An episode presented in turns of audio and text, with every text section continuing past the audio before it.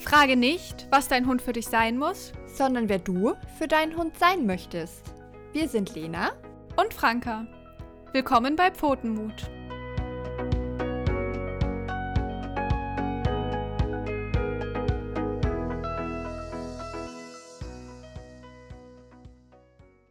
Hallo und herzlich willkommen zurück zu Pfotenmut. Ich bin Lena. Hallo und ich bin Franka. Schön, dass ihr dabei seid.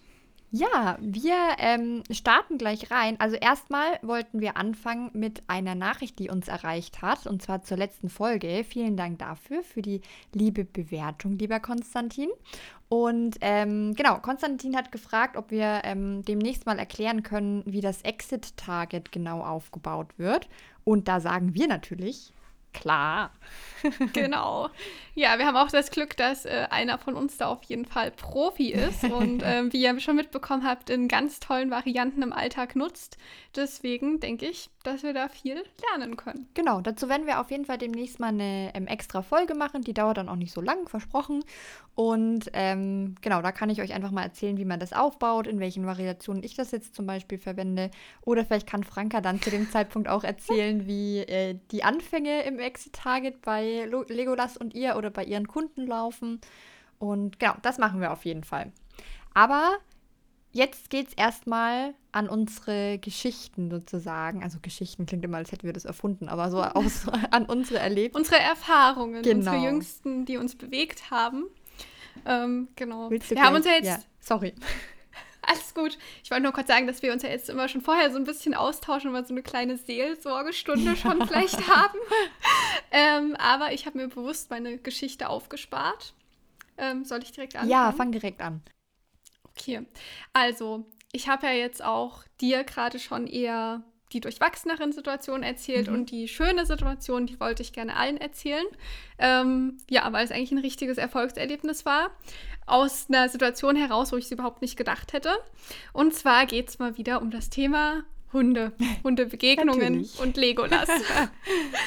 Ja, also das war das Ganze war gestern Nachmittag und ich war auch ehrlich gesagt gar nicht so motiviert für die Nachmittagsrunde, weil ja, ich hatte ein bisschen Kopfweh, ich war müde und unsere ursprüngliche Runde, die wir sonst immer gehen, da ist die Straße hinzu gesperrt. Wir fahren ja immer mit dem Auto hin und das heißt, wir müssen jetzt immer einen Umweg fahren, um in den Wald zu kommen, dort wo wir unsere Ruhe haben, ne, wo die Hunde auch die Strecke kennen. Mhm.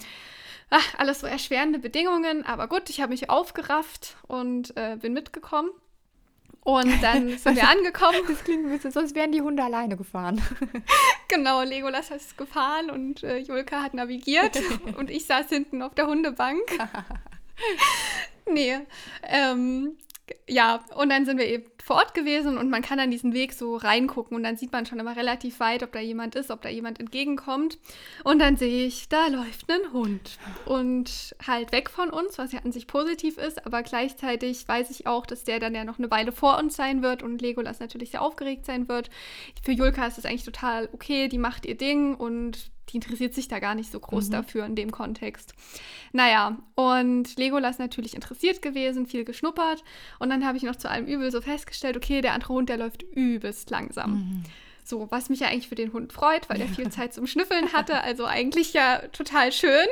Nur für halt für uns in dem Kontext äh, nicht so, wie ich es mir gewünscht hätte. Und der sah auch ganz süß aus. Der sah so ein bisschen aus wie eine Mischung aus Julka und Legolas. Ähm, auch von der Fellmusterung und so ein ganz kleiner, zarter Hund, so groß wie Julka ungefähr.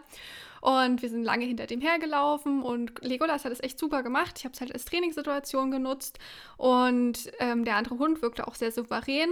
Und dann war es eben so weit, dass wir relativ nah dran waren und der Mann ist mit dem Hund stehen geblieben und wollte den Hund halt anleihen und zur Seite gehen und uns vorbeilassen. So, was ja auch erstmal wieder total cool von dem Mann ja. ist, weil viele anderen, anderen wäre es halt eher egal, dass wir da jetzt kommen. Und der hat auch wahrscheinlich erkannt, dass für Legolas ein bisschen schwieriger ist. Und dann wusste ich aber schon, wenn wir da jetzt einfach vorbeigehen und der Mann ja auch auf dem Weg steht und wir nicht die Ausweichmöglichkeit haben, dass da der Abstand zu gering ist. Und Legolas will ja dann grundsätzlich schon gerne hin. Und dann habe ich ihm den Mann gesagt, okay, wir können, also ihr Hund, ne, wie, wie geht ihr Hund mit anderen Hunden um? Und mhm. er meinte so, ja, alles cool, der geht weg, der hat eigentlich jetzt, wenn es ihn nicht interessiert, ähm, ja, entspannter Hund. Und ich gesagt, okay, ähm, dann können wir gerne näher kommen und ähm, die Hunde konnten sich dann begrüßen. Und bei Legolas ist es dann oftmals so, dass wenn er dann in der Begrüßungssituation ist, weil er das nicht so gut kennt und noch nicht so oft gemacht hat, dass dann die Stimmung schnell kippt Mhm. und er dann doch, wenn der andere Hund weggeht, in das Pöbeln kommt. Ja. Und der andere Hund geht weg und Legolas fängt an, den anzubellen. Und deswegen vermeide ich es halt oft, was ja auch doof ist, weil so kann er es nicht üben. Aber man braucht halt einen passenden Hund und eigentlich auch keinen unbekannten Hund. Ja. Aber die Situation kam mir halt vom Bauchgefühl total gut vor. Und dann durfte Legolas hin, hat geschnüffelt und der andere Hund ist dann auch weggegangen und ich habe ihn mit dem Nasentouch, also mit dem Handtouch, habe ich ihn dann wieder rausgeholt und hat total super geklappt. Voll gut. Und genau, dann sind wir auch noch so ein bisschen in der Nähe geblieben, sind so ein paar Meter zusammengegangen. Und man hat schon immer wieder gemerkt, wie Legolas so ein bisschen gefrustet war, wenn der andere Hund weggegangen ist. Mhm. Ne? Sobald er sich weggedreht hat, war es immer für ihn, dass er schon so überlegt hat, oh, pöbel ich jetzt nochmal oder kriege ich so hin? Und es gab eine Situation, wo er so kurz davor war, Ja. aber er hat sich auch gefangen. Und ja, dann ist der Hund halt immer weiter weggegangen und wir haben noch ganz viele Schnüffelstellen untersucht. Und ja, da habe ich mich richtig drüber gefreut. Voll gut. Richtig, ich Ja. finde auch schön, dass du da einfach auch so einen schönen Blick hast, ne? zu sagen, okay, dann habe ich ihn gleich rausgeholt, bevor er überhaupt in die Situation kommt, drüber nachzudenken, Ja. was Doofes zu machen. Richtig, richtig cool. Ja, es muss halt funktionieren in dem Moment. Das ist halt das Problem, dass manchmal die Anspannung schon zu hoch ist, dass Mhm. er es nicht mehr umsetzen kann. Und dann, ähm, das kennst du ja bestimmt auch, oder ich könnte mir vorstellen, das kennen auch total viele von euch. Als Mensch äh, neigt man dann dazu, auf einmal die Leinspannung zu erhöhen und den Hund zurückzuziehen. Ja. Naja, und dann ist es eigentlich fast klar, dass es in die Hose geht. Oder ja, wahrscheinlich einfach nicht mehr so gut läuft. Ähm, genau. Also ich hoffe, ich habe das jetzt nicht zu detailliert erklärt. Ich finde das gut. ähm, Weil es Genau. ist ja, ich glaube, so können unsere ZuhörerInnen sich das auch besser vorstellen. Wenn man, das, deswegen machen wir das ganze Jahr, dass es einfach tatsächlich detailliert ist und dass ihr da ein Bild von bekommt, was da genau gut gelaufen ist oder warum man da ein gutes Gefühl hat. Finde ich, also bin ich sehr stolz Ja. auf den kleinen Legolas. Dankeschön. Ja, ich fand auch ähm, diese ganzen Kontextfaktoren halt so wichtig, Ja. weil wenn man jetzt einfach erzählen wird, okay, und dann haben wir den Hund gesehen und dann sind wir einfach hingegangen und ja, hat gut geklappt so, dann, ähm, das muss ja nicht immer richtig sein. Ja. Also es geht ja immer sehr viel darum, wie ist die Situation, wie schätze ich das ein, wie geht es meinem Hund gerade. Ähm, genau, und bei manchen Hunden klappt das, dass man immer sagen kann, man geht hin und es läuft gut. Oder man denkt, es läuft gut, weil man Ja. gewisse Zeichen nicht sieht. Ähm, aber eben bei Legolas ist das ein bisschen schwieriger und bei vielen anderen Hunden ähm, genauso. Total, ja. Okay, dann äh, Lena, Ja. was hast du mitgebracht? Ja, ganz kurz dazu noch. Ähm, das gibt mir tatsächlich auch echt nochmal einen guten Input. Also auch, weil wir- auch wir sind Hundetrainer, aber auch wir lernen ja nicht aus. Ähm, weil ich hatte ja das letzte Mal auch erzählt, dass ich die Situation mit äh, Bayo, mit dem Hund von meiner Mutter und Tai hatte, wo ich ein Mhm. bisschen zu spät reagiert habe. Und da ist auch nochmal so dieses, du brauchst den richtigen Hund für solche Hundebegegnungen, wenn dein Hund damit ein Problem hat. Bei Tai ist es zum Beispiel so, der braucht einen Hund, dem andere Hunde eigentlich egal sind. Der braucht die Möglichkeit, sich zu dem, dem anzunähern, an dem zu schnüffeln, ohne dass der andere Hund sich umdreht und auch schnüffeln will. Und Ganz so einen genau. Hund zu finden, ist echt schwierig. Ja, ja, auch die Hunde, die halt souverän damit umgehen können. Wenn Ja. der andere Hund vielleicht nicht ganz so höflich ist, wie sie sich vielleicht wünschen würden Ja. oder halt einfach nicht so geübt ist, ein bisschen unsicherer ist. Ähm, also das beobachte ich auch ganz oft, wenn du da zwei unsichere Hunde hast, die aufeinander knallen. Die knallen halt wirklich ja, aufeinander. ja. Und da denke ich mir aber auch so, weißt du, der Tai ist aber auch so ein, so ein kleiner Sack irgendwie. Also ich sage ich immer sehr liebevoll natürlich, ich liebe ihn sehr. Aber das ist so wirklich, dadurch, dass der Tai so viele schlechte Erfahrungen mit anderen Hunden gemacht hat, ist er halt der Unhöfliche, weil der will hin Hm. und den Hund beschnüffeln, um zu gucken, okay, ist das cool? Und dann will er wieder weggehen. Aber er Hm. will sozusagen dem anderen Hund nicht die Möglichkeit geben, auch an Ja. ihm zu schnüffeln. so. Ja, kommt mir bekannt vor. Es ist wie wenn du zu jemandem gehst und zu dem Hallo sagst, aber der andere sagt nicht Hallo zurück. So, nö, ich will nicht mit dir reden. So, so stelle Ja. ich mir das immer ungefähr vor. Im besten Fall noch so einen Schubs gibt, jetzt kannst du wieder gehen. ja, ja, genau so. Okay, reicht. nee, aber sehr, sehr cool. Ja, ich habe heute wahrscheinlich eher so ein, weiß ich nicht, so ein Appell vielleicht an euch, weniger als eine Geschichte. Also es gibt eine Geschichte dazu, äh, dahinter, die habe ich Franka vorhin auch schon erzählt. Das ist heute Morgen passiert beim Gassi gehen. Und zwar hat Tai, habe ich auch schon öfter gesagt, ja ein bisschen Probleme mit anderen oder mit fremden Menschen. Und es ist eigentlich nicht so, dass er einfach auf Menschen zugeht und sagt, oh, ich mag dich nicht. Sondern Mhm. er geht den halt aus, er kann das tolerieren, geht den aus dem Weg. Und wir hatten jetzt mit heute zweimal in der Zeit, in der ich ihn jetzt habe, so knapp über ein Jahr, ähm, die Situation, wo er wirklich einen Satz auf einen anderen Mensch zugemacht hat und den angeknurrt hat. Und mhm. ähm, heute war das eben auch so. Ich möchte gar nicht so genau in die Situation einsteigen. Es war einfach nur ganz kurz abgerissen. Es kam uns eine Frau entgegen in so einem schnelleren Schritt, was nicht joggen ist, aber auch nicht gehen. Und ähm, der Thai war nicht ansprechbar für mich. Es war auch sehr eng, ich konnte nicht aus dem Weg gehen. Und als die direkt an uns vorbei ist, hat er eben einen Satz nach vorne gemacht. Ich hatte ihn aber dann halt, da musste ich natürlich die Leine enger nehmen, weil sonst ja. hätte ich den im Rücken gehabt. Aber ähm, da habe ich den halt auch zurückgenommen und die Frau war natürlich jetzt auch nicht so begeistert. Ich habe mich entschuldigt und es war dann auch okay soweit. Und ich habe mich äh, nicht geärgert, aber sehr gewundert, weil ich damit einfach nicht gerechnet habe. Und mhm. das ist sowas, wo ich einfach nochmal vielleicht an all diejenigen, an euch äh, eine Mitteilung habe, die auch reaktive Hunde haben, wo man sich manchmal denkt, ich weiß echt nicht, was da jetzt los war.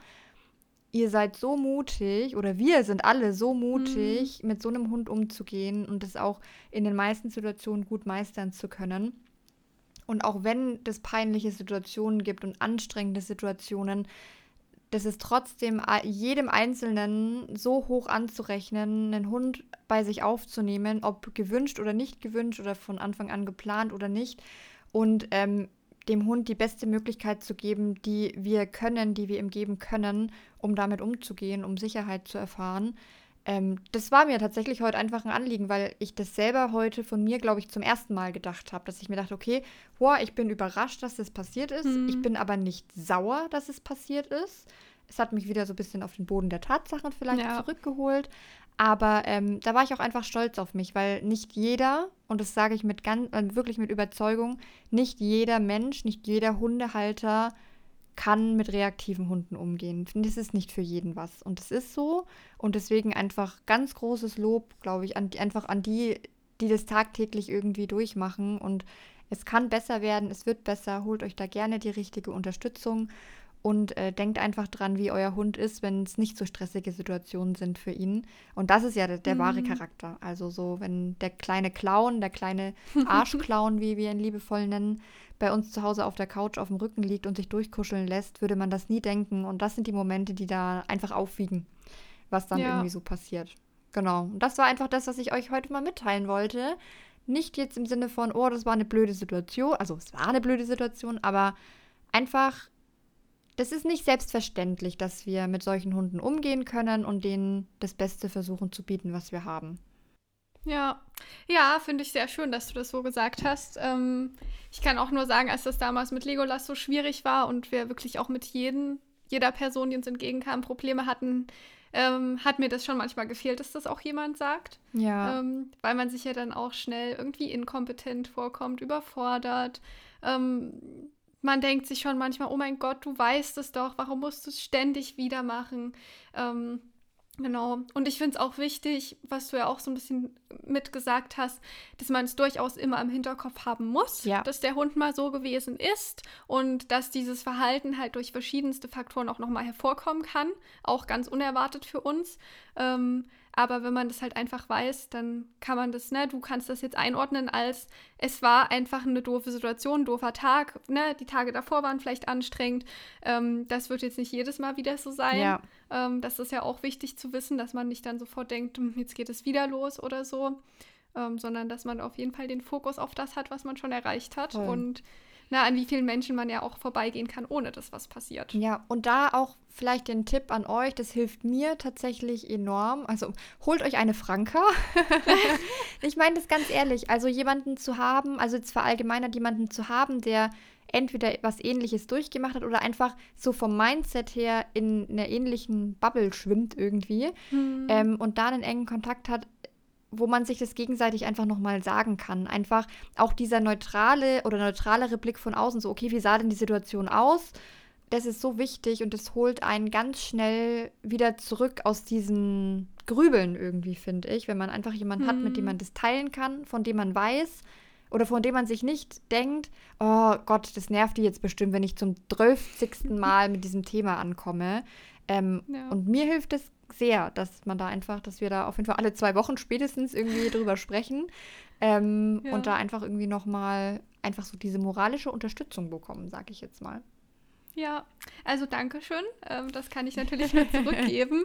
und ähm, was irgendwie auch ganz gut dazu passt, ne? wir sind heute in unseren Videocall gekommen und äh, haben gesagt, ich komme gerade von einer doofen Gassi-Runde und du hast gesagt, ich auch. Ja. Und ähm, ja, das ist doch schon irgendwie ja ganz cool, wenn man sich da so austauschen kann und auch so Unterstützung bekommt. Und wir hoffen natürlich, dass wir euch das mit dem Podcast auch so ein bisschen geben können. Ja. Eben genau aus dem Antrieb auch, weil wir eben genau diese Situation kennen mit all ihren guten und schlechten Seiten. Mhm. Ja, mit all dem Stress, den diese Situationen auslösen. I love it. Franka macht das immer so schön. Man könnte denken, sie hat sich so Überleitungen aufgeschrieben, die sie dann immer irgendwann mal verwendet, aber das kommt alles einfach improvisiert. ja, genau. Also vielleicht habt ihr den kleinen Hint äh, verstanden. Wir haben ja schon angekündigt, dass wir heute nochmal über das Thema Stress reden möchten. Und äh, letzte Woche gab es ja eine zum Abschluss eine kleine Liste mit allen möglichen Stressoren, also Situationen, die Stress auslösen können. Und da wollen wir heute noch mal ein bisschen tiefer einsteigen, um einfach noch mal so ein bisschen ne, weg von dieser theoretischen Liste hin zu Alltagssituationen, die wir kennen und erleben und die ihr vielleicht genauso kennt, zu bekommen. Und ja, deswegen, Lena, was ist denn so was Typisches, wo du weißt, das stresst den Teil? Also bei uns gerade ganz aktuell Schmerzen tatsächlich. Also mhm. wenn, das ist, kennen wir ja auch, wenn wir einen bösen Kopfschmerz haben oder sowas, sind wir sehr viel dünnhäutiger, wir sind gestresst, das ist alles, man kann das alles nicht so gut handeln. Also bei mir ist es zumindest so, wenn ich Kopfschmerzen habe. Ähm, also Schmerzen. Ganz, ich glaube, müssen wir vielleicht auch gar nicht äh, so ins Detail gehen, wenn dem mhm. Hund irgendwas wehtut, ganz egal was es ist, ist das zu 99,9999 Prozent ähm, mit Stress verbunden. Ja, auf jeden Fall. Kann ich nur mitgehen. Also bei Julka ein ganz großes Thema. Beziehungsweise generell dieses körperliche Unwohlsein. Das müssen ja nicht mal unbedingt Schmerzen sein. Ja. In dem Sinne, sondern einfach irgendein Unwohlsein, ja, also bei Julka äußert sich das dann eben zum Beispiel darin, dass sie besonders viel bellt oder besonders stark eben auf Reize reagiert und dann eher aus der Haut fährt, mhm. so wie du das gerade beschrieben hast. Das ist, ne, mit das Kopfschmerzbeispiel finde ich da eigentlich echt super, wenn wir schon total die Kopfschmerzen haben und dann kommt jemand noch mit einer Kleinigkeit ähm, oder es klingelt dreimal an der Tür, beim dritten Mal macht man dann auch angenervt die Tür ja. auf. So. Oder auch so kleinere Sachen, sowas wie bei mir, also ich bin ja leider auch Migränepatientin. Ähm, Licht zum Beispiel mhm. kann dann schon stressend sein. Die kleinsten Geräusche, auch Gerüche. Also das ist bei uns vielleicht gar nicht so unähnlich wie bei unseren Hunden, nur dass gerade jetzt das Thema Geruch bei Hunden ja noch mal viel intensiver ist. Aber ähm, nur, dass ihr da einen Einblick bekommt, dass dann jede Kleinigkeit, die wir als Halter vielleicht gar nicht so empfinden, schon stressend sein kann. Ja. So. Ähm, sonst, wenn wir gerade, wir sind ja gerade so ein bisschen in diesem biologischen, physischen Bereich von Stress. Genau. Ähm, bei ganz vielen Hunden, das hatte ich letztes Mal, glaube ich, auch schon angesprochen, ist auch das Thema Hunger ein mhm. unfassbarer Stressor. Also deswegen sage ich auch, auch wenn ihr einen Hund habt, der sich sonst nicht mit Futter belohnen lässt, wenn der vorher nicht gefressen hat, bitte füttert eure Hunde, bevor ihr trainiert, weil das einfach stressig ist und Hunde dann auch nicht so gut lernen können. Ja, also ich kann auch nur sagen, ich bin da auch gerade an einem kleinen Experiment dran, sozusagen. Ich habe es ja vorhin schon mal ein bisschen in einem anderen Kontext dir erzählt. Und zwar kriegen meine Hunde jetzt früh mal so Haferbrei. Ähm, und das Gute an diesen Haferflocken ist, dass sie ja so ein bisschen nachquellen mhm. und dass die halt auch direkt früh irgendwie was im Magen haben, weil sonst war es so, dass wir halt die Runde gegangen sind und auf der Runde gab es natürlich schon Leckerlis oder halt das Futter, was ich als Leckerlis gebe. Und danach gab es immer zu Hause dann noch etwas. Und jetzt kriegen eben beide früh schon diesen Haferschleim, weil ich mir eben auch dachte, wenn die Hunde da so ausgehungert auf dieser Runde sind, ja dann ähm, ist das nicht verwunderlich, dass da vielleicht an der einen oder anderen Stelle mal schneller äh, die Nerven blank liegen. Oder was ich mir auch letztens gedacht habe, Hunde, die im Training so total auf Futter versessen sind. Ähm, was ja an sich für uns Hundetrainer grundsätzlich schön ist. Ja. Aber wie Lena schon sagte, wenn das halt nur dieses Futter gesehen wird, dann wird ja ringsum nichts wahrgenommen. Das heißt, sie können nichts lernen. Und ähm, da dachte ich mir, dass es eben ja auch eine gute Idee ist, da vorher was schon was zu füttern, was halt den Magen füllt, mhm. dass ähm, ja da einfach dieser Fokus dann nicht mehr ganz so stark darauf liegt, ja. dieses Bedürfnis zu befriedigen. Und man kann den Hunden ja keinen Vorwurf draus machen. Nee, genau. Das ist tatsächlich auch ein Selbstexperiment, was ich mit Tai jetzt gerne mal machen würde, dass, dass ich meine Trainingssessions mit ihm ne, auf eine Stunde nach dem Fressen sozusagen lege, mhm. damit der schon mal, ne, damit das nicht alles, äh, dass das schon mal anverdaut ist sozusagen. Ja. Aber ähm, weil er ja schon jemand ist, der enorm versessen auf Futter ist, äh, da werde ich euch mal mhm. berichten, ob ich da einen Unterschied feststellen kann oder ob er einfach wirklich sehr, sehr gerne frisst. Das kann auch sein. ja, ich bin gespannt. Also ich habe mir jetzt schon eingebildet, dass es ein bisschen besser ist. Ja. Aber das ist ja generell bei so vielen Sachen, die wir haben, also was ja auch als für uns Hundetrainer die Herausforderung ist, es gibt so viele Stellschrauben, an denen man drehen ja. kann. Und vielleicht bewirkt die eine Stellschraube für sich alleine noch nicht das, was wir wollen, aber in Kombination mit Stellschraube X und Stellschraube Y kommt dann doch noch was ganz Tolles raus. Ja. Das heißt, man braucht da mal ein bisschen langen Atem und Geduld. Ja, das ist übrigens auch vielleicht ein kleiner, äh, nochmal ganz kleiner Exkurs, den ich auch von einer ähm, Dozentin von uns habe. Wenn ihr merkt, dass euer Hund zum Beispiel am Ende vom Spaziergang nicht mehr kann oder stärker auslöst, weil so viele verschiedene Reize mhm. da waren, dann gewöhnt euch mal an, entweder so getrocknete Bananenchips, vorausgesetzt ja. euer Hund frisst Banane, ähm, Bananenchips oder sowas dabei oder ein Stück Kartoffel, irgendwas, was. Äh, Reiswaffeln. Genau, irgendwas, was Kohlenhydrate und Energie gibt und zwar schnell. Also bei, bei Bananen ist es so, dass da relativ viel Fruchtzucker auch drin. Ähm, dann könnt ihr das dem Hund sozusagen, wenn ihr merkt, okay, wir sind jetzt am Ende, aber wir hatten schon sieben Hundebegegnungen, wenn mhm. jetzt noch mhm. eine kommt, dann tickt der aus dann gebt ein Stück Banane, gebt ein Stück Kartoffel, ein bisschen Reiswaffel, weil dadurch könnt ihr einfach euren Hund wieder ein bisschen mehr Energie geben und die sind dann oft auch wieder ein bisschen ansprechbarer und können besser mit Außenreizen umgehen. Ja, ganz genau. Also den Tipp finde ich auch immer super. Ja. Genau, was haben wir noch? Ähm, wir haben noch so die, ich sag mal, die gängigen Sachen sind natürlich sowas wie Hitze. Ne? Also wenn euer, eurem Hund sehr warm ist, das kann stressend sein. Dann, und dann ist, glaube ich, der, der, der Keypunkt oder der Fokus, den wir da drauf legen wollen, ist, das, und das hört man immer nicht gerne, aber das kann für jeden Hund was anderes sein. Das kann für jeden mhm. Hund höchst individuell sein. Also beim Thai sind es Menschen, andere Hunde, das sind die Hauptstressoren, die er hat. Aber auch keine Aufmerksamkeit bekommen, stresst ihn unfassbar. Ähm, mhm. Deswegen üben wir da halt auch immer aktiv dran, dass das auch mal okay ist, wenn er gerade mal keine Aufmerksamkeit bekommen kann. Ja. Äh, was ist beim Teil noch so stressig? Ich denke mal, du wirst bestimmt noch auf ein paar Punkte kommen, wenn wir jetzt weiterreden. Mhm. Weil was mir jetzt direkt zum Beispiel einfiel, was ja für Julka sehr stressig im Moment ist, ist das Alleinebleiben. Mhm. Ähm, wo man eigentlich auch immer wieder einen Appell äh, rausgeben kann, beobachtet eure Hunde ja. über Videoaufnahmen beim Alleinebleiben, ob die wirklich entspannt schlafen oder ob die nicht doch herumwandern, wenn ihr sie nicht bellen hört. Also das ist ja auf jeden Fall ein Anzeichen. Aber äh, eine Videoaufnahme kann da einen ganz tollen Einblick geben. Ja. Und ähm, wenn das halt unbemerkt bleibt, können daraus viele andere ähm, Verhaltensprobleme entstehen. Und ihr wundert euch vielleicht, warum euer Hund auf einmal reaktiv gegenüber anderen Hunden ist bei der Gassi-Runde oder so. Und am Ende liegt es daran, weil er halt nicht so lange allein bleiben kann oder gar nicht alleine bleiben kann. Ja. Das ist einfach um. ganz ähm, schön, weil das ist auch natürlich sehr individuell für Hunde. Und äh, herumwandern heißt jetzt auch nicht, okay, mein Hund hat irgendwie zweimal die Liegestelle gewechselt und schläft ja. da entspannt weiter, sondern halt wirklich, ihr seht, okay, der steht alle fünf Minuten auf, legt sich woanders hin oder steht, stellt sich irgendwo hin und kommt nicht richtig zur Ruhe. Ähm, ich habe da beim Teil zum Beispiel gemerkt, die magische Zahl sind maximal viereinhalb bis fünf Stunden, die er alleine bleiben kann. Länger geht einfach nicht. Länger kann er einfach nicht, hm. weil er auch jemand ist, der Gesellschaft braucht und der kennt es auch nicht anders. Ähm, und sonst ist er gestresst. Also der schläft so vier Stunden und eineinhalb Stunden kann er sich dann noch selbst beschäftigen, so in, in dem Sinne. Und wenn wir dann nicht nach Hause kommen, dann ist er wirklich, wirklich gestresst. Man merkt es auch, wenn man dann halt, nach Hause kommt. Ja. Stichwort Stressgesicht für später. Ähm, genau. Und genau. Ja, also das ist, ähm, also ich meine, viereinhalb bis fünf Stunden sind eh super. Ja. Ähm, ist bei Legolas tatsächlich auch so ein bisschen ähnlich, dass der echt ganz super schläft. Und dann merkt man aber so nach einer gewissen Zeit, da könnte dann mal wieder was passieren. Genau. Und dann sehe ich auch, wie er zwar schon noch entspannt da liegt, der Kopf ist noch abgelegt, liegt noch flach am Boden, aber der Blick ist halt schon eher dann Richtung Tür gerichtet und äh, es wird ein bisschen gewartet. Aber ich bin, also gerade im Vergleich mit Julka bin ich da total stolz drauf, dass er das so toll macht. Ja. Ja. Genau das äh, war so ein Punkt aus unserem Alltag. Und dann kann ich natürlich mich auch nur anschließen, was äh, Legolas und Tai angeht, dass sie da ja sehr ähnlich sind. Also Besuch ist bei uns zum Beispiel noch so eine typische Stresssituation. Mhm. Das war anfangs eher natürlich aus Angst heraus. Also am Anfang war es gar nicht möglich, dass fremde Personen die Wohnung betreten. Das wäre auch immer noch nicht möglich. Aber da hätten auch keine bekannten Personen die Wohnung betreten ja. können. Jetzt sind, sind wir halt so weit, dass äh, Freunde zu Besuch kommen können.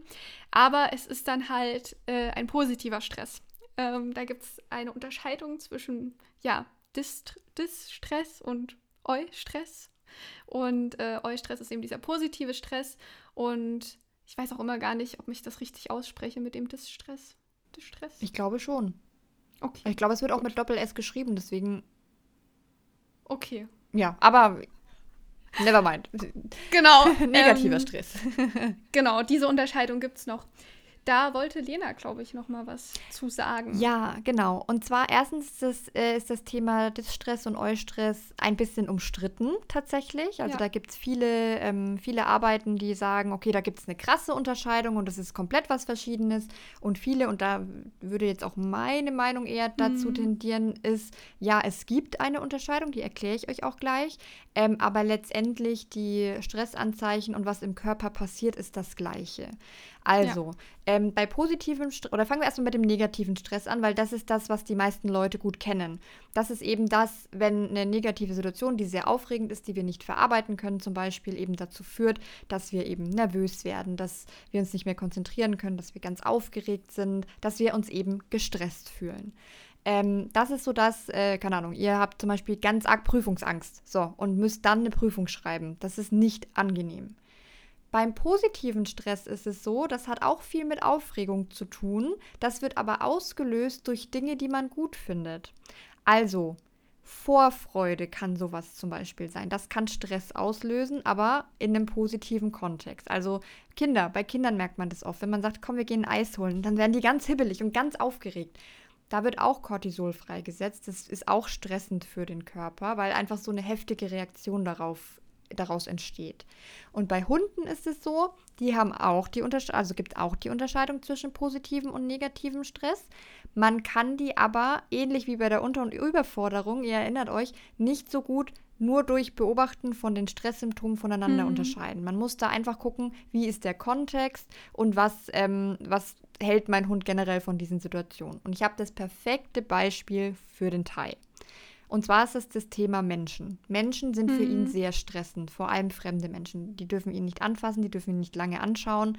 Da ist er gestresst, das mag er nicht. Ergo negativer Stress. Das ist eine Situation, die kann er nicht gut handeln, die will er nicht. Es gibt aber auch den umgekehrten Fall, auch Menschen, die er gut kennt und die er abgöttisch liebt. Mein bester Freund zum Beispiel, der war jetzt für einen Tag zu Besuch, auch über Nacht. Hm. Tai liebt diesen Menschen abgöttisch. Und der der ist so aufgeregt und so unter Strom, wenn der da ist und will die ganze Zeit angefasst werden, will die ganze Zeit Aufmerksamkeit. Da ist der auch gestresst und zwar sehr sogar. Auch mhm. so, dass der dann halt auch mal Durchfall bekommt und sowas, weil der so aufgeregt ist, aber aus einem positiven Kontext raus. Nur, das ist jetzt äh, ziemlich lang erklärt, aber das ist der Unterschied, dass ihr das schon mal gehört habt, dass nur weil Situationen positiv für euren Hund sind, heißt das nicht, dass sie nicht automatisch nicht stressend sind. Ja, Genau. Und die Gemeinsamkeit ist ja dann quasi, dass es einfach die Bewältigungsstrategien, die der Hund dann in dem Moment hat, übersteigt. Also ja. er kann nicht mit dieser positiven Situation umgehen, genauso wie er nicht mit einer ja, negativen Situation umgehen genau. kann. Ja, und ich glaube, das ist halt auch was, ähm, wo man darauf achten kann. Das ist jetzt für den Alltag, glaube ich, nicht so wichtig zu sagen, oh ja, jetzt ist wohl positiver Stress. Mhm. Aber nur, dass ihr das im Hinterkopf habt. Ne? Gerade Hunde, die sich bei Besuch enorm freuen zum Beispiel. Ähm, das kann eben auch langfristig, ist das auch nicht gesund. Deswegen sollte man dran arbeiten. Ja, weil Hilfe und Unterstützung wird halt in beiden Fällen benötigt. Genau. Das sehe ich ja dann auch bei Legolas, wie du es gerade bei deiner Besuchssituation geschrieben hast, so ist es halt auch bei uns. Und wenn ich dann halt sehe, dass er nur vor Erschöpfung zur Ruhe kommt, ja. dann habe ich halt was falsch gemacht. Um, ja, so sieht es dahingehend aus. Dann können aber, ähm, ich weiß nicht, ob das, ob das, schon so ein bisschen rausgekommen ist, auch so Sachen, die wir gar nicht selber sehen, können mhm. stressend wirken. Da sind wir das letzte Mal auch ein bisschen eingegangen, wenn zum Beispiel viele läufige Hündinnen unterwegs sind, dass halt einfach gewisse Geruchsstoffe in der Luft liegen, die vielleicht auch zu viel sind, zu intensiv sind oder vielleicht auch mit unangenehmen Erfahrungen verknüpft sind. Das ist bei Legolas oftmals so, dass auf einmal er aus, also er, man merkt schon so, er schnuppert gerade und dann, sage ich jetzt mal, rastet er aus, in Ja. Anführungszeichen. Und ich kann das gar nicht erst so einordnen und dann dauert es auch eine Weile, bis er wieder runterkommt. Also dann kann ich noch eine Weile lang so gewisse Stressanzeichen beobachten. Was eine schöne Überleitung ist. Also genau, erstmal so, das ist so ein bisschen Brainstorming, was kann alles Stress? Gibt noch viel mehr, gibt es sehr individuell. Ihr könnt ja selber auch mal überlegen, was ist bei euren Hunden irgendwie so der Fall? Wann beobachtet ihr, dass eure Hunde sehr, sehr aufgeregt oder sehr, sehr gestresst auf euch wirken? Und schreibt uns das gerne mal, was da so eure äh, Top 5 an Stressoren sind vielleicht. Wie gesagt, ist sehr, sehr Ja. unterschiedlich. Wir können euch halt so die theoretischen und allgemeinen Stressoren ein bisschen näher bringen und wie es halt bei uns im Alltag einfach ist. Ähm, aber wichtiger, vielleicht, also nee, nicht wichtiger. Es ist sehr wichtig, dass ihr identifizieren könnt, was die Stressoren sind. Das ist wirklich ganz, ganz wichtig.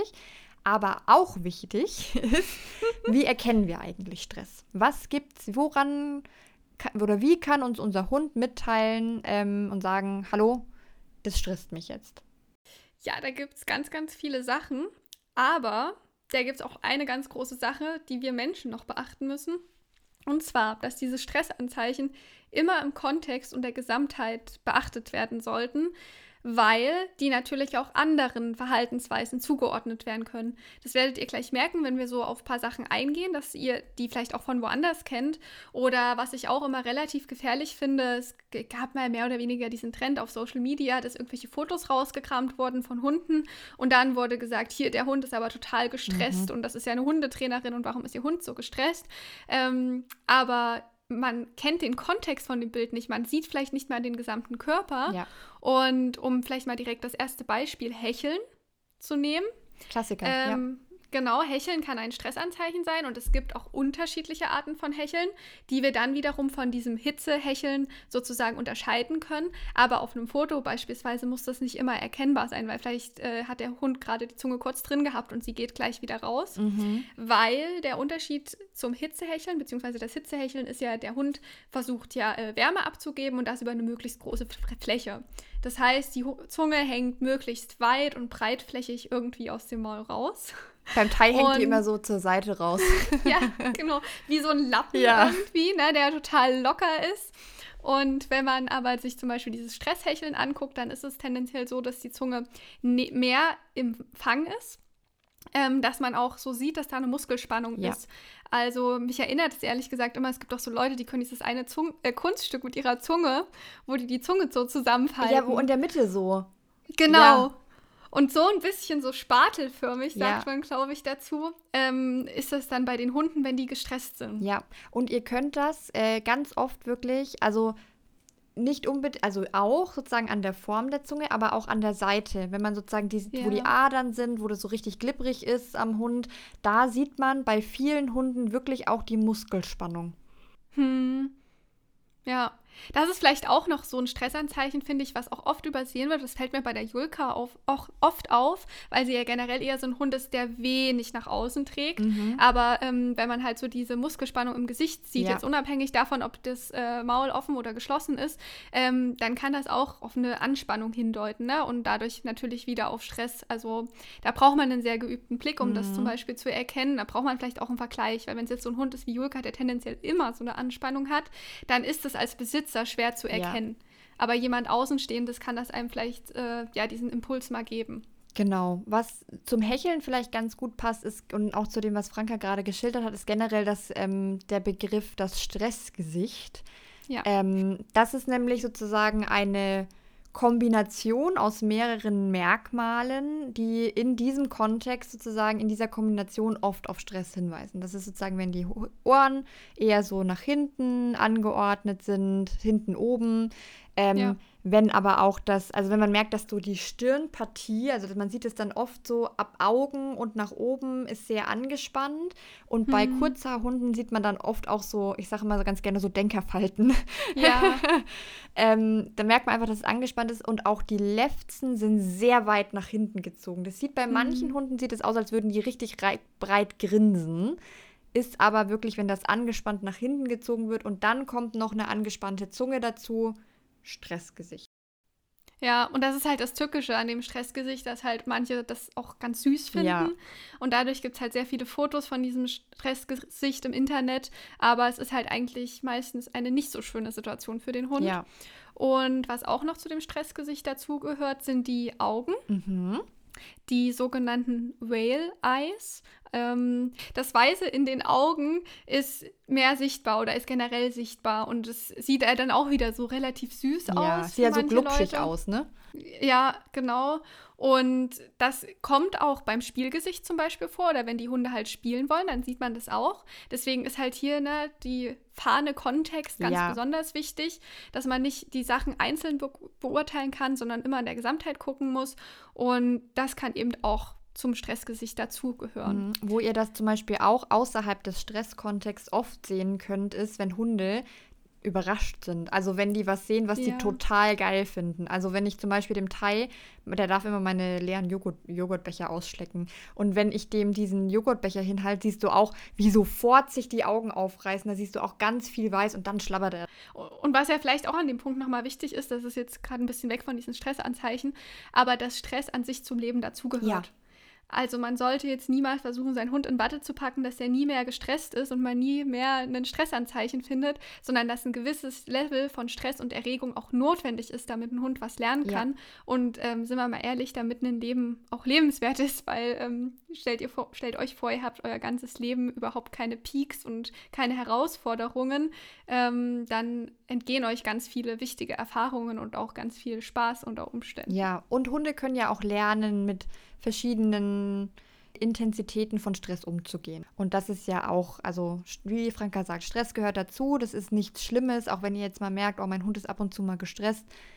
Ursachenforschung betreiben, gucken, warum ist der gestresst und dann nicht sagen, okay, dann nehmen wir das jetzt komplett weg und du hast diesen Stressor nie mehr, sondern je nach, je nach Ursache eher gucken, dass man den Hund dran gewöhnen kann, dass man daran trainieren und arbeiten kann.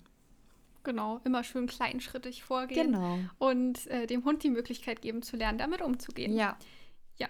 Dann, äh, wenn wir nochmal zurück zu dem Gesicht gehen, da gibt es ja noch ein paar mehr Anzeichen, die man beachten kann. Und zwar auch wieder so ein bisschen so ein tückisches Zeichen, und zwar das Gähnen. Mhm. Denn Hunde gehen natürlich auch, wenn sie müde sind. Aber sie können auch besonders intensiv gehen, wenn sie eben gestresst sind. Ja. Und das, finde ich, tritt schon auch oft in Kombination mit dem Stressgesicht auf. Ja. Wenn ich jetzt so an meine Hunde denke, dann kann man das meistens ganz gut einordnen. Wenn der Hund entspannt auf dem Sofa liegt und zwischendrin mal gähnt, dann wird er nicht gestresst sein. Ja. Beim Thai merkt man das an, auch an der Art des Gähnens. Wenn der gestresst ist, reißt der wie so ein Krokodil sein ganzes Maul auf. Du siehst, alles ist nur noch pink. Ähm, Ja. Und das kommt auch zu einem Punkt, den ich hier gerade im Augenwinkel auf unserer Liste sehe, ist, bei Thai ist das immer in Kombination mit einem Kopfschütteln noch. Der gähnt Mm. richtig angespannt und dann schüttelt er die Anspannung ab. Ja, Und das ist was, wo ich dann merke, ah, okay. Oder auch wenn der draußen viel gähnt zum Beispiel, dann ist das für mich Mhm. meistens so ein, oh, okay, war vielleicht ein bisschen viel. ja. Also draußen muss ich sagen, kenne ich das jetzt von meinen Hunden zum Beispiel weniger. Ich kenne es eher drin. Also ich würde mir vielleicht sogar manchmal wünschen, dass ich das draußen auch mal dieses Mhm. Zeichen bekomme. Also ist ja eigentlich ganz gut, dass du das so, auch so beobachten kannst. Ja. Ja. Dann gehören auch noch äh, die Viprissen mit dazu. Ähm, Lena, was sind die Viprissen? Die Vibrissen sind unsere Schnurhaare. also nicht Genau. unsere, sondern die von den Hunden.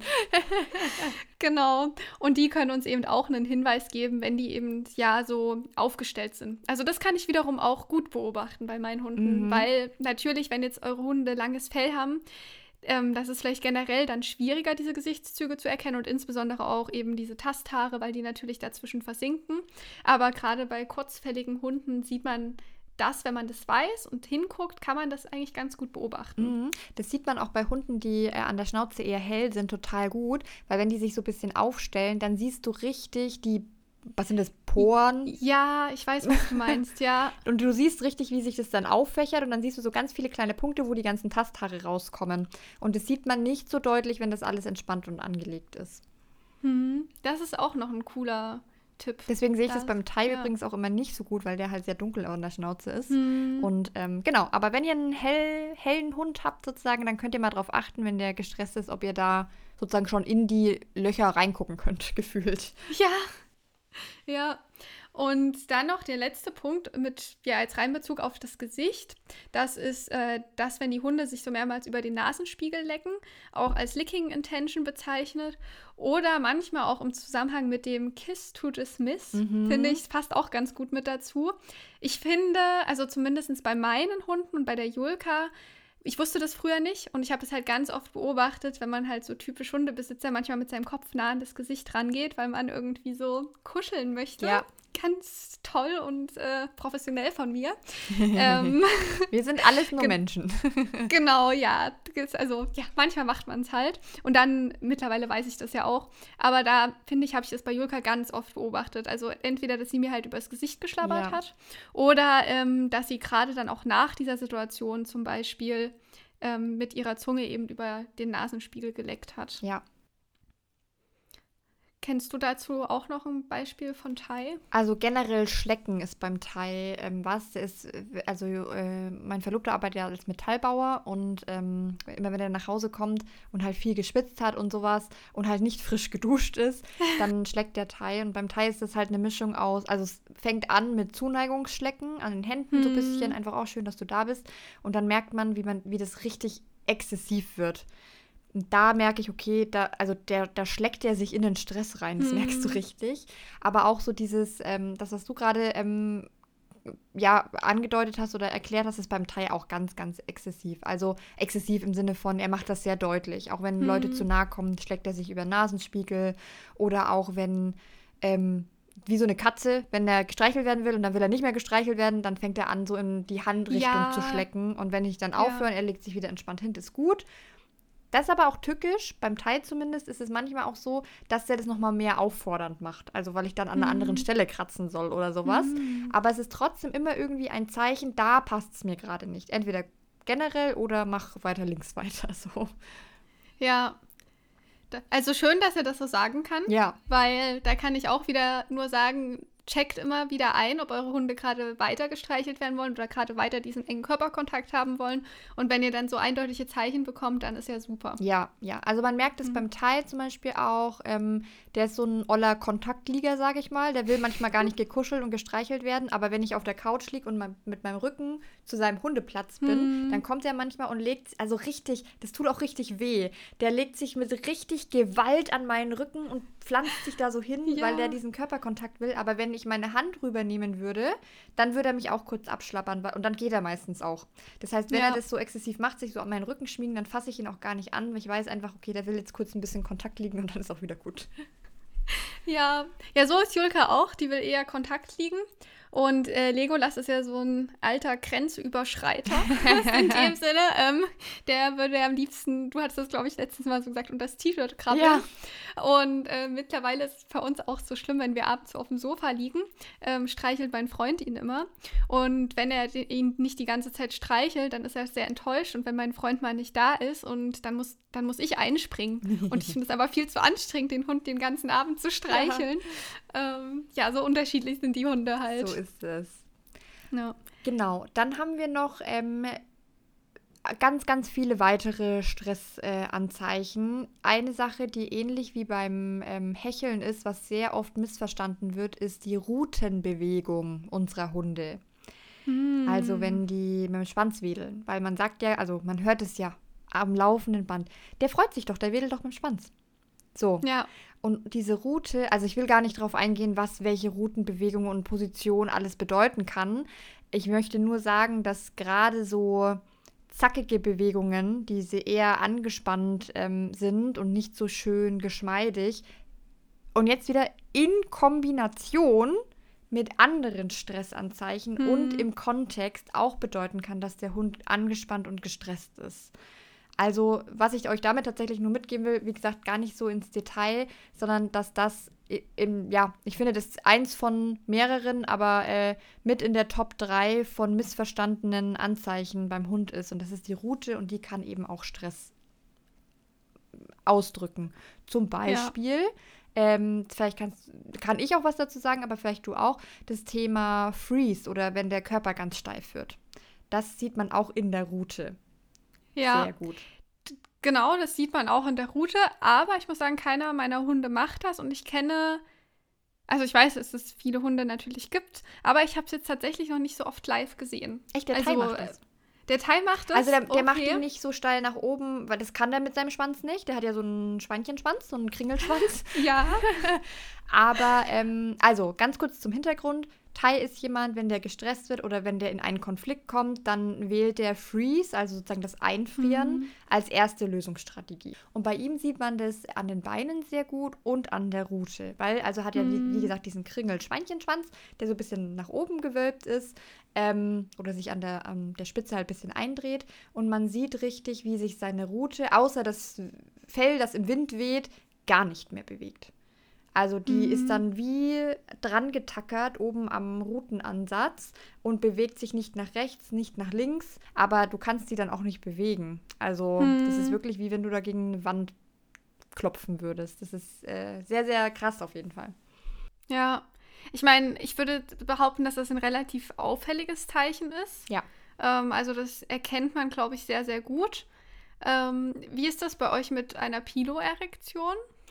Hat, also das Problem ist, das sieht man beim Thai nicht so gut. Mhm. Der hat das schon, wenn man genau hinschaut, dann hat er also, er ist ja ein Aussie und der hat ja sozusagen diesen Fellkranz um seinen Hals rum und der geht so bis zu den Schulternblättern ungefähr und genau da würde man das bei ihm sehen. Man merkt das, also wenn man ihn gut kennt, merkt man, dass es ein bisschen stacheliger wird. Hm. Aber ähm, prinzipiell, also er hat das schon, aber tatsächlich wenig.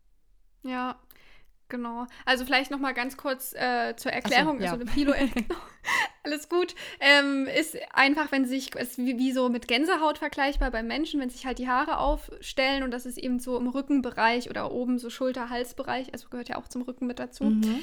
Ähm, und Julka zum Beispiel hat das gar nicht.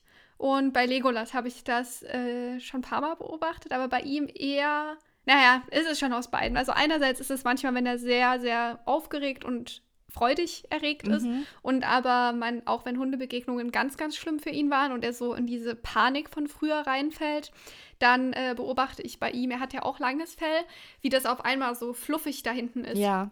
Und das konnte ich am Anfang auch gar nicht einordnen, weil ich es einfach nicht auf dem. Also ich war, wusste, dass es es gibt, aber die Julka hat es ja nie gezeigt und da hat es eine Weile gedauert, Ja. bis das bei mir durchgesickert ist. Und aber gerade wenn man eben Hunde mit kurzem Fell hat, dann kann man das manchmal auch richtig gut gut beobachten. sehen, ja. Äh, manche haben das auch am Routenansatz. Also das Genau. muss nicht immer um, im vorderen Drittel sein, das kann auch hinten sein. Und da aber auch ganz wichtig, also zwei Dinge, die mir sehr wichtig sind. Das ist eine unterbewusste Reaktion. Wie Franke gesagt hat, wie bei uns mit Gänsehaut. Der Hund kann das nicht steuern. Ich treffe immer mal wieder Leute, die sagen, ach, jetzt leg doch dein Fell mal wieder an. Oder so drüber streifen. Hm. Das kann euer Hund nicht. Euer Hund kann das nicht steuern. Der sagt nicht, oh, jetzt stelle ich mein Fell auf. Sondern ähm, Ja. das passiert einfach. Das ist eine unterbewusste Reaktion, die, wie gesagt, nicht steuerbar ist. Das heißt, seid eurem Hund auch irgendwie nicht böse oder gebt ihm nicht das Kommando, das wieder aufzulegen, weil das können die nicht. Das ist nicht möglich. Ähm, und das Zweite ist, dass es Hunderassen gibt, die ähm, eine vermeintliche ähm, Aufstellung ihrer Haare sozusagen auch haben. Das ist zum Beispiel der Ridge beim Ridgeback. Ähm, Ja. Das sieht am Rücken eben so aus, als würden sich da, oder da stellen sich die Haare auf, auf. Das ist halt ganz normal eine Fellstruktur, die die Hunde einfach haben. Äh, ich vergleiche das immer ein bisschen mit, das ist so wie so ein Haarwirbel einfach. Ähm, Hm. und das ist auch, also wenn ihr jetzt einen Hund seht, der da gerade so an der Wirbelsäule lang, große braune Hunde, eben Ridgebacks zum Beispiel, die ähm, sind dann nicht automatisch gestresst oder haben einen Konflikt, sondern da könnt ihr auch nichts dafür, das ist einfach Fellstruktur. Ja. Ähm, ja, ist ja auch den ihr bekanntes Kennzeichen, Genau. glaube ich. Aber ist vielleicht ein interessanter Vergleich, um so ein bisschen sich vorstellen zu können, wie das aussieht. Dann gehört ähm, auch noch dazu, das kam schon vorhin so ein bisschen raus, dass sich Hunde halt so abschütteln nach Mhm. stressenden Situationen. Und jetzt im Zusammenhang, weil wir gerade schon so viel beim Thema Fell waren, dass es auch Hunde gibt, die so einen plötzlichen Haarausfall haben oder Schuppenbildung. Mhm. Da kann ich auch direkt aus persönlicher Erfahrung sagen, wenn wir hier Besuch haben, das ist mittlerweile besser geworden, aber am Anfang war das so, dass ich hier danach durchsaugen konnte. Ja. Also da lagen so viele Haare auf dem Boden. Und ich muss auch sagen, bei Legolas ist das so, du riechst es auch, dass der gestresst ist. Mhm. Also der dünstet dann ein bisschen mehr aus. Das sind auf jeden Fall auch noch Stressanzeichen. Ja, bei Tai ist es die Schuppenbildung. Der kriegt immer eine schuppige Nase, wenn der, sie- also wenn der auf eine längere Zeit gestresst ist. Also es ist jetzt nicht so wie im Comic irgendwie, dass er dann da steht und schuppt seine Nase, sondern ähm, wenn der halt längere Zeit gestresst ist, eben durch Schmerzen zum Beispiel, und ich merke, seine Nase wird, der kriegt, die kriegt dann so einen richtig weißen Kranz sozusagen. Mhm. Ähm, und dann merke ich, auch, okay, Schmerzen oder irgendwas, was langfristig stressender ist, ähm, das erkenne ich daran tatsächlich sehr, sehr gut. Ähm, ja. Kratzen ist auch sowas. Also ähm, das muss nicht unbedingt was mit Juckreiz zu tun haben, sondern da sind wir dann eher so im Thema Übersprungshandlungen, ist, wenn Hunde sich zum Beispiel anfangen zu kratzen. Also beim Teil ist es zum Beispiel so, der liebt sein Hundegeschirr jetzt nicht so krass sehr, kann das schon tolerieren und er muss es halt auch tragen, weil nur Halsband geht nicht. Ähm, und das ist so, wenn der stressige Situationen im Alltag hatte, dann plötzlich fängt an, ihn das Geschirr zu stören, dann ist er ein bisschen gestresst und kratzt sich. Und nicht, weil es juckt, mhm. sondern weil er gerade es einfach gerade irgendwie loswerden will. Ja, ich finde, man erkennt dann auch so ein bisschen den Unterschied, ne? Wenn der Hund sich so aus Stress kratzt. Ich kann es jetzt gar nicht so richtig beschreiben, aber es kommt einem so ein bisschen ungerichtet davor. Ja, ich finde. Und hektischer. Ja, genau. Ich finde, das ist ein. Also, wenn den Teil was juckt, dann ist er viel zielgerichteter an mhm. der Stelle, an der es juckt. Und er setzt sich meistens auch langsamer hin und fängt dann an, sich dazu zu kratzen. Wenn der einen Stresskratzen hat, ist es wirklich, dann plumpst er sich auf einmal hin und macht mhm. und kratzt sich ganz, ja. ganz schnell. Und dann ist er auch sch schlechter wieder rauszuholen. Also es dauert länger. Ja, ja, das ist eine gute Zusammenfassung. Weil ich finde es schon wichtig, ähm, wenn man so darüber redet, dass man so für sich immer so einen kleinen Impuls hat, ja. wie kann ich das denn jetzt unterscheiden? Ja. Weil das fiel mir schon auch schwer am Anfang. Mhm. Ne? Dass man jetzt einerseits nicht auf einmal ungefährliche Verhaltensweisen ja. in Anführungszeichen als Stressanzeichen sieht und andersrum aber auch so ein bisschen so einen Blick entwickelt, zu erkennen, okay, das ist jetzt eher was, was in die Richtung Stress geht. Ja, ich finde, da ist es auch immer ganz schön, wenn ihr wirklich, also beobachtet eure Hunde einfach auch viel und wenn ihr wirklich, also beobachtet sie erstmal viel in, entsp in entspannten Situationen. Und wenn ihr dann mal seht, euer Hund gähnt mal, aber es ist total entspannt alles andere oder er kratzt sich mal oder keine Ahnung, macht irgendwas anderes einmalig, was relativ kurz ist. Schaut euch das genau an, wie das aussieht. Und wenn ihr das dann draußen seht, vergleicht es. Sieht es ja. ähnlich aus? Ist das jetzt so was Einmaliges oder eben auch nicht? Und man kann sich auch super beüben. Ich meine, es gibt so viele Videos ja. im Internet und das mache ich auch ganz gerne, dass ähm, ich weiß vielleicht sogar, das ist eine Situation, die ist gerade doof für den Hund, mhm. einfach auch aus meinem Wissen raus. Und dann gucke ich mir den Hund halt einfach genau an ja. und habe so meine kleine Checkliste im Kopf oder lass mich vielleicht auch überraschen, was sehe ich denn jetzt hier? Und wenn man in so einem Kontext den Hund halt gähnen sieht oder sich kratzen ja. sieht, dann kann man sich meistens relativ sicher sein, dass es eben aus Stress ist. Und dann kann man auch, finde ich, für sich so ein bisschen mitnehmen, weil man einfach diesen Unterschied nochmal ein bisschen besser sehen kann. Ja, und auch so, also ich sag auch mal, auch so dieses Abkratzen, Abschütteln, das sind eigentlich auch gute Zeichen. Also können auch mhm. gute Zeichen sein. Wenn ihr aus einer stressigen Situation rauskommt, teils immer. Wenn es eine, wenn es eine Anstrengung, nicht mal richtig stressig, aber wenn es eine konfliktbehaftete, für ihn anstrengende Situation war, der schüttelt sich immer danach. Und das ja. unterbindet es bitte auch nicht, weil das ist nee. einfach erstmal Anspannung abschütteln. Die zwar so eine krasse Körperspannung und dann schüttelt er sich einmal. Das ist wie, wenn wir lange sitzen und wir sind angespannt und dann strecken wir uns einmal. Und strecken ist ja. ein gutes Zeichen, weil äh, oder gutes Stichwort, weil Strecken, übermäßiges Strecken, genauso wie das Gähnen, kann übrigens auch ein Anzeichen von Stress sein. Also, das ist immer so dieses Anspannung lösen lassen wieder mhm. irgendwie. Ja, und was an diesen beiden Verhaltensweisen, äh, Strecken und Schütteln, so toll ist, finde ich, dass du die auch unter Signal stellen mhm. kannst. Das steht eigentlich auch auf meiner Liste, dass ich gerne mal das Schütteln unter Signal stellen möchte. Ich auch. ja, um genau eben nach solchen anspannenden Situationen das ein bisschen auflösen zu können, dem Hund den Impuls zu geben und auch, na, irgendwie sagt man ja dann auch, hey, guck mal, ist wieder alles cool, ja. schüttel die Anspannung ab, es geht weiter. Genau. Ich, ich habe noch ein paar Sachen, die mir trotzdem noch wichtig sind zu hm. nennen. Und zwar, das ist das Thema ähm, plötzliches Urinieren zum Beispiel auch in der Wohnung und hm. exzessives Trinken. Das sind nämlich beides Stressfaktoren, die können immer mal wieder vorkommen, aber die sind vor allem beobachtbar auch bei dem Thema Alleine bleiben und Trennungsstress. Also mhm. vielleicht kennt ihr die Situation, ich wusste das ganz lange nicht. Ich war ganz lange bei meiner alten Hündin davon ausgegangen, dass sie total gut alleine bleiben kann bis ich dann wusste und mir im Nachhinein aufgefallen ist, immer wenn ich nach Hause kam, hat die sich sehr, sehr gefreut, erstmal mich zu sehen, mhm. ist sofort zum Napf gegangen und hat diesen ganzen Napf leer getrunken. Mhm. Und ich hab, dachte immer so, die ist voll schlau, die trinkt einfach nichts, weil dann muss sie auch nicht aufs Klo. So. Aber ja. nee, das ist halt ein krasses Stressanzeichen, dass das eine sehr, sehr herausfordernde Situation für den Hund war. Ja, das ist auch eins zu eins, Julka. Also Julka, dieses exzessive Trinken, das hat sich schon früher gezeigt und das hat mich damals schon auch alarmiert. Aber in dem Kontext allein bleiben, habe ich ehrlich gesagt das so ähnlich gedacht wie du. Mhm. Ja, ist ja logisch, ich würde ja auch nichts trinken. Ja. Aber trinken, also ne, ist ja ein Grundbedürfnis, was ja erstens mal dann nicht erfüllt wird und dann halt in einer Stressreaktion resultiert und ja, das ist ja dann auch kein richtiges Trinken in, Ja, dem Sinne, nee. ne? wenn das einfach nur so reingesogen wird.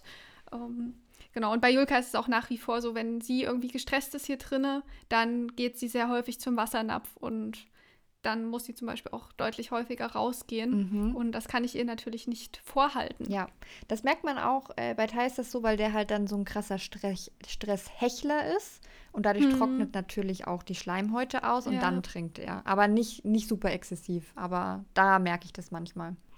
Ja. Was mir noch wichtig wäre von unserer Liste, ähm, da sind wir noch nicht so eingegangen, das gehört noch ein bisschen zum Thema so Gesicht und ja, das ist dieser zähe Speichel. Mhm.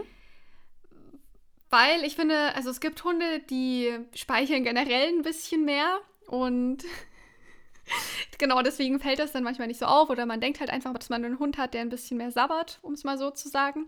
Ähm, aber eben, wie ich schon gesagt habe, dieser Speichel ist dann halt einfach zäh, der hängt dann so in Fäden runter und man könnte den dann, wenn man den so wahrscheinlich zwischen die Finger nimmt, könnte man den so auseinander Mhm. Also das ist gar nicht so ein flüssiger, weicher Speichel, Ja. sage ich jetzt mal, sondern man erkennt es dann eigentlich ganz gut. Und wenn der Hund das halt in gewissen Situationen zeigt, dann kann man auch davon ausgehen, dass er gestresst ist. Und das ist mir auch tatsächlich bei Legolas schon aufgefallen. Also von Julka kenne ich es gar nicht. Und bei Legolas ist das so, wenn wir in Gebieten spazieren gehen, wo wir länger nicht waren, oder die er nicht kennt oder wo es eben ganz, ganz, ganz spannend riecht. Und dann merkt man auch, dass er an sehr vielen Schnüffelstellen ist, von links nach rechts. Und dann kann ich eigentlich damit rechnen, nach 20 Minuten kommt er hier mit einer kleinen Speichelschnute zu mir angerannt und dann weiß ich, dass es sehr, sehr spannend ist und dass es wahrscheinlich auch ein bisschen zu viel ist. Mhm. Ja, spannend. Also ich kenne das von Tai gar nicht. Also der, der sabbert viel, wenn der, auch wenn der halt bettelt oder sowas, aber dann läuft es wirklich wie, wie Wasser und tropft Ja, und tropft genau. und tropft. Ähm, ich stelle mir das aber immer, ich kenne auch wenig, also ich kenne, klar, man kennt es halt von kurzschnäuzigen Hunden oft auch, dass da so Mhm. dieser milchige Sabber irgendwie dranhängt. Ich stelle mir das, also weiß nicht, wie viele von euch irgendwie Harry Potter gesehen haben, aber ich stelle mir das immer wie bei Harry Potter vor, als sie bei Fluffy, dem dreiköpfigen Hund, in diesem Verlies sind. Ja. Und dann ist so ein Flätzen Sabber, der so an Rons Jacke runtertropft. So stelle ich mir das, so stelle ich mir Stressspeichel vor. Ja, ich glaube, das ist eine gute Referenz auf jeden Fall. ja. Ja, und ich finde, das hat man halt nicht sofort auf dem Schirm. Deswegen ist das auch so tückisch manchmal. Ja, Ja. total. Ähm, eine Sache, die mir bei Tai aufgefallen ist, die bei ganz vielen, nicht bei ganz vielen Hunden, das kann, weiß ich nicht, aber ähm, die ganz viele vielleicht auch nicht auf dem Schirm haben, die viele süß finden, die aber auch Stress, ans, aber auch Stress oder was für ein sehr stressiges Leben oder sehr ja, verarbeitungsintensive Erlebnisse ähm, andeutet, ist das Thema Schlafen und Träumen. Hm. Ähm, viele Hunde träumen ja und viele Hunde träumen ja auch sehr süß. Ne? Das ist so dieses Pfotenzucken, mal ein bisschen jaulen oder fiepen oder auch mal bellen. Das macht der Ja. Thai auch. Beim Thai ist es aber, ich habe das gemerkt, als der zu uns kam, der hat enorm laut, lange und intensiv geträumt. Und halt auch so geknurrt und so Backen geblasen im Schlaf. Also richtig, richtig intensiv. So, dass ich mir auch dachte, oh, den würde ich jetzt aber auch nicht wecken wollen, weil, oh, keine Ahnung. Ähm, also wirklich, man kann sich das nicht vorstellen, das war wirklich laut und das war auch so ein eigentliches Träumen passiert ja in der REM-Schlafphase, das heißt in der Tiefschlafphase und das dauert ein bisschen, bis man in diese Tiefschlafphase kommt. Du Mhm. schläfst ja nicht ein und bist sofort in der Tiefschlafphase in den meisten Fällen. Bei Tai war das aber so, sobald er eingeschlafen ist, hat er sofort angefangen zu träumen. Und ich habe mich dann viel damit beschäftigt. Man findet leider auch nicht so viel dazu, weil diese Studien halt sehr aufwendig und sehr schwierig sind. Hm. Aber ähm, das kann ein, also mein Tierarzt hat mich drauf gebracht, das kann ein Anzeichen von Stress sein, wenn euer Hund jedes Mal, wenn der einschläft, enorm krass träumt, enorm laut träumt und auch sehr verwirrt oder sehr plötzlich wieder aufwacht. Dann Mhm. schaut mal so in eurem Alltag, ob es da vielleicht viele stressige Situationen gibt, weil das kann ein Anzeichen für Stress sein. Okay, also das finde jetzt sogar ich sehr interessant, weil eigentlich hört man ja immer das Gegenteil, ne? Mhm. dass die Hunde dann nicht so gut schlafen, nicht so richtig tief schlafen. Kann auch sein, Und- genau, ja. Ja, Und theoretisch man, sehe ich das dann immer als positives Zeichen, wenn mein Hund äh, fest schläft und träumt. Aber klar, wenn das natürlich so viel vorkommt, es gibt ja dann, äh, glaube ich, auch so richtige Verhaltensauffälligkeiten, wo die Hunde dann im Schlaf und beim Träumen ja irgendwie auf einmal aufspringen oder vielleicht Mhm. irgendwie so schnappen oder sich dabei verletzen. Ja.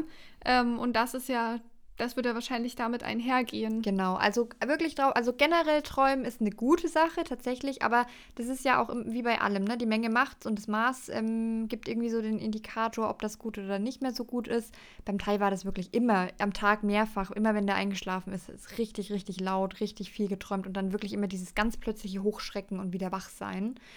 Hm. Ähm, und ich merke das halt wirklich auch, wenn er an mehreren Tagen hintereinander viele blöde Hundebegegnungen hatte zum Beispiel, dann hat er das am darauffolgenden Tag auch, dass der wieder enorm Mhm. viel träumt und lauter träumt. Und sonst, jetzt aber so im Alltag ist es, dann fiebt er halt mal, ne? Oder grunzt mal oder sowas. So das süße Träumen, sag ich mal. Aber ist auch nicht mehr schön gewesen. Das ist, da habe ich auch immer den Satz äh, im Kopf, äh, schlafende Hunde soll man nicht wecken. Hm. Ähm, und das ist auch was, wenn ihr einen Hund habt, der träumt oder der sehr intensiv schläft, sag ich mal, dann weckt den bitte nicht einfach auf, weil ähm, je nachdem, was der Hund. Jetzt kommt jemand wieder. Alles gut, Alltag. Ja. Ähm, Genau. Dann, genau, also entweder ganz, ganz vorsichtig, gerade bei ähm, Taubenhunden muss man da auch aufpassen und ähm, geht nicht einfach. Aber ich kenne das, ne? Manchmal schlafen die Hunde so ruhig, dass man denkt so, atmest du noch? Oh Gott. Ja, ja, einfach die Angst, dass der Hund äh, nicht mehr atmet. Wie so eine Helikoptermutter. Genau. Ja. Ähm, also wir haben ja jetzt schon sehr, sehr viel genannt und äh, wir wollen euch jetzt vielleicht auch nicht zu sehr erschlagen. Eine Sache habe ich aber noch. Und das ist, Okay. also, weil das ist ganz oft ähm, im Training so. Wenn ihr Hunde habt, die Ich- generell, sorry, Ich weiß, was jetzt kommt, glaube ich. vielleicht. Aber ja, also ja, wenn ihr Hunde gespannt. habt, die generell beim Training gerne und gut fressen aufnehmen können. Und ihr merkt aber draußen kann euer Hund plötzlich nicht mehr fressen. Der will das nicht mehr haben, egal wie geil das ist. Stress.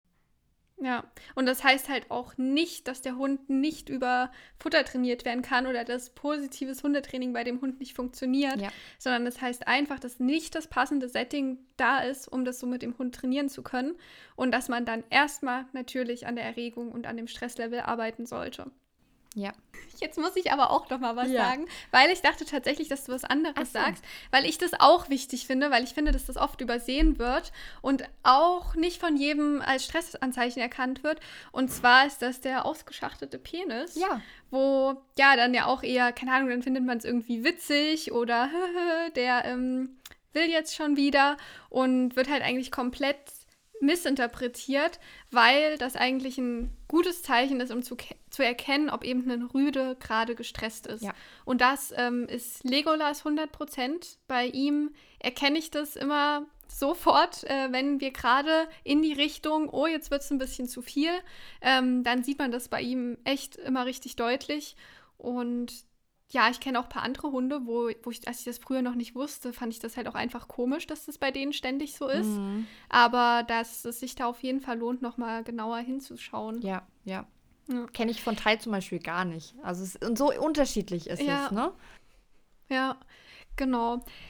Ich würde es je- es jetzt noch wichtig finden zu sagen, dass ähm, diese Stressanzeichen aber auf jeden Fall ernst genommen werden Ja. sollten und ähm, ja, eben wie gesagt in ihrer Gänze betrachtet werden sollten. Und wenn das sehr häufig und sehr viel auftritt, dann besteht halt die Gefahr, dass euer Hund ähm, ja unerwünschte Verhaltensweisen oder eben Verhaltensprobleme entwickelt, was eben sowas sein kann, wie euer Hund ist auf einmal nicht mehr stubenrein, ähm, euer Hund ähm, startet mit selbstverletzendem Verhalten, ist generell sehr unruhig, schläft nicht mehr. Ähm, genau, solche Sachen sollten auf jeden Fall ernst genommen werden, um eben Schlimmeres zu verhindern. Und wie gesagt, immer, wie vorhin schon gesagt, ein bisschen Stress ist okay. Ja. Nur zu viel nicht. Ja. Die Menge und macht. euer Hund, genau, und euer Hund muss einfach die Werkzeuge an die Hand kriegen und eure Unterstützung, um damit umgehen zu können. Ganz genau. Ja. Uh, da, das muss ich doch noch mal ganz kurz erzählen. Ähm, das haben wir nämlich gar nicht angesprochen. Diese ganzen Stresszeichen, also das haben wir beim Ridgeback ein bisschen angesprochen. Bitte guckt trotzdem, also setzt ab und zu mal die Rassebrille auf und guckt Ja. bitte, was für eine Rasse ihr habt. Ich komme nur deswegen drauf, weil du Social Media gesagt hast und ich vor ein paar Tagen erst ein zuckersüßes Video von einem Dalmatiner gesehen habe, der auf dem Bett Mhm. saß und äh, die Halterin kam heim und er hat gegrinst und hat sich, weißt du, so diese Schlangenbewegung, hat sich wirklich Mhm. gefreut und hat sich auch gleich wieder entspannt. Und da gab es ganz, ganz viel böse Kommentare. Der Hund ist total gestresst und das ist ganz schlimm und der schnappt doch gleich. Aber wenn man Dalmatiner kennt, kennt man eventuell auch das Dalmatiner-Grinsen.